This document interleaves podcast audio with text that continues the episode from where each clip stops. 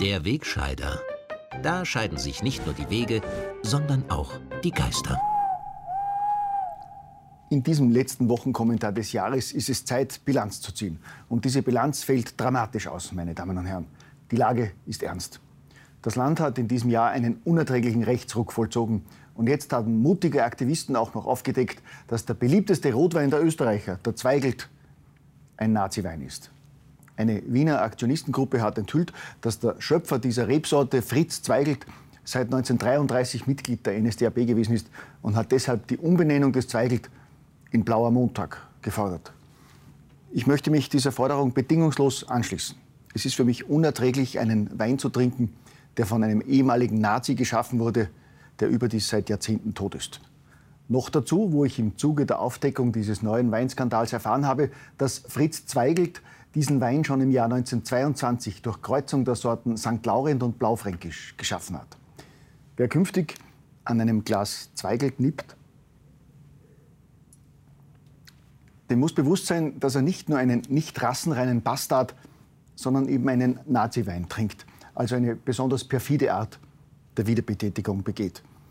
Die Initiatoren der Umbenennung haben dazu am Montag zu einer Pressekonferenz geladen und die traurige Wahrheit festgehalten, dass sich die österreichische Weinwirtschaft wie kein anderer Wirtschaftszweig über die nationalsozialistische Vergangenheit ausschweigt.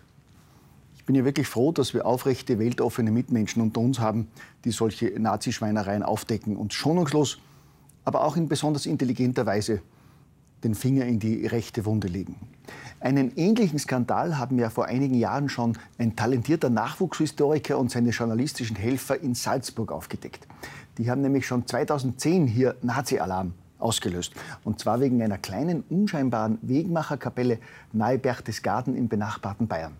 Diese religiöse Gedenkstätte am Straßenrand ist nämlich 1995 mit recycelten Steinen vom Obersalzberg, dem zweiten Regierungssitz von Adolf Hitler, errichtet worden. Und da haben die gewieften Nazijäger aus Salzburg natürlich sofort den schlimmen Verdacht geäußert, dass die Bodenplatten in der Kapelle direkt von Hitlers Terrasse stammen könnten. Um Gottes Willen. Hitlersteine in deutscher Kapelle, haben seriöse Zeitungen getitelt. Sogar die New York Times hat berichtet und selbstverständlich hat sich auch der ORF dieser Aufdeckerstory angenommen. Der Staatsfunk hat damals ausführlich über die peinliche Affäre berichtet. Von vorbelasteten Steinen war die Rede und vom Vorschlag, die belastete Kapelle wieder abzureißen. Leider ist das bis heute nicht passiert. Es wird ja hierzulande auch immer noch Zweigelt getrunken. Lassen Sie mich an dieser Stelle ganz klar festhalten, dass so etwas natürlich nur unter einer rechtsextremen Regierung wie der derzeitigen möglich ist. Es ist hoch an der Zeit, dass wieder linke Kräfte ans Ruder kommen. Auch wenn die etablierte Linke zurzeit in Österreich und in Europa ein wenig schwächelt, so sind es doch die jungen Roten, die Hoffnung machen.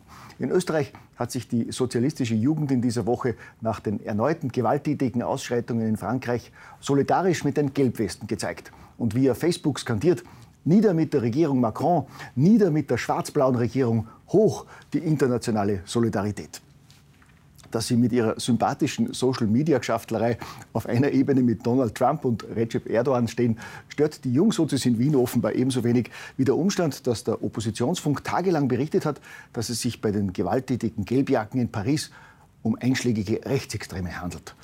Hoch die internationale Solidarität. Noch sympathischer und nachvollziehbarer ist eine aktuelle Debatte der deutschen Jungsozialisten, die tatsächlich fordern, dass Babys bis zum neunten Monat abgetrieben werden dürfen.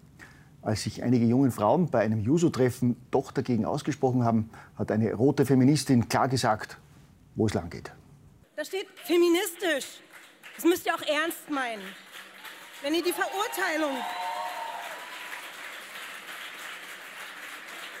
und es wurde gerade gesagt, wir müssen für etwas einstehen. Ja, für die Lebenden, für die Frauen, für ihre Selbstbestimmung und nicht für irgendwelche Ungeborenen. Ja, im Ernst.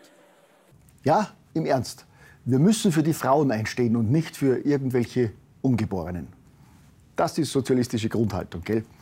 Ansonsten war die vergangene Woche eher fad. Das Zartrosa Zentralorgan hat seine Leser mit einer Chronologie der Einzelfälle beglückt und hat darin rechtsextreme Aussagen seit einem Jahr türkisblaue Bundesregierung aufgelistet.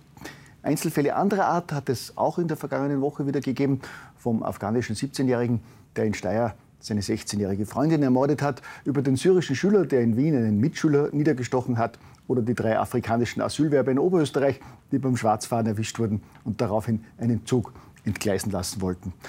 Ein ebenso bedauerlicher Einzelfall wie der Terroranschlag eines 29-jährigen Islamisten in Straßburg, der mindestens drei Menschen auf einem Weihnachtsmarkt umgebracht hat. Alles nur Einzelfälle. Wir müssen Verständnis haben für unsere islamistischen Mitbrüder.